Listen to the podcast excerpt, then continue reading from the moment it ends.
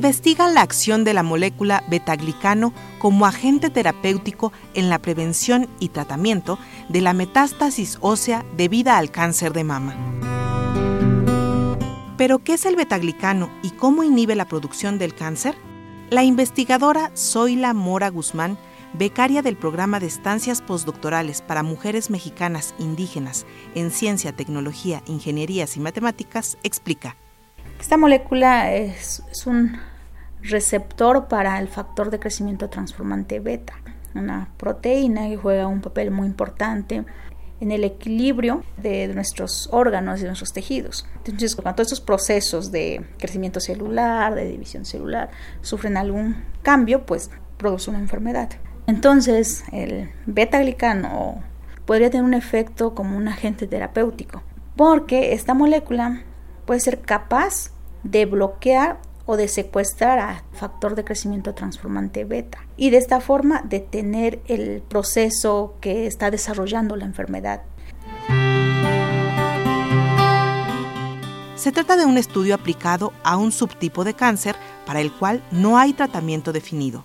Más aún del subtipo conocido como triple negativo, que quiere decir que una persona al ser diagnosticada con este subtipo de, de cáncer de mama eh, las terapias dirigidas pues no las hay.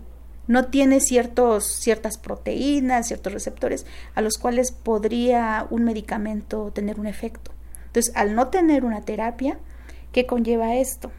Pues a que este tipo de cáncer se desarrolle y produzca una metástasis. Es decir, que las células cancerosas migren hacia otros órganos, sobre todo en el hueso, que es como su favorito, más del 90% de muertes por cáncer de mama es por la metástasis. Restan tres años de indagación in vitro que se desarrollarán en el Centro de Investigación Científica y de Educación Superior de Ensenada, Baja California, con el apoyo y financiamiento del Consejo Nacional de Ciencia y Tecnología CONACIT, el Centro de Investigaciones y Estudios Superiores en Antropología Social CIESAS y el Centro Internacional de Investigaciones para el Desarrollo de Canadá.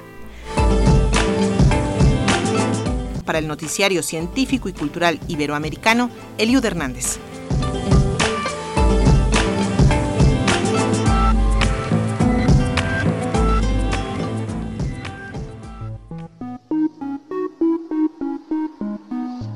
Radio Educación reconocida por la Asociación de las Televisiones Educativas y Culturales Iberoamericanas por su empeño y colaboración con el noticiero científico y cultural iberoamericano en la difusión de la ciencia y la cultura.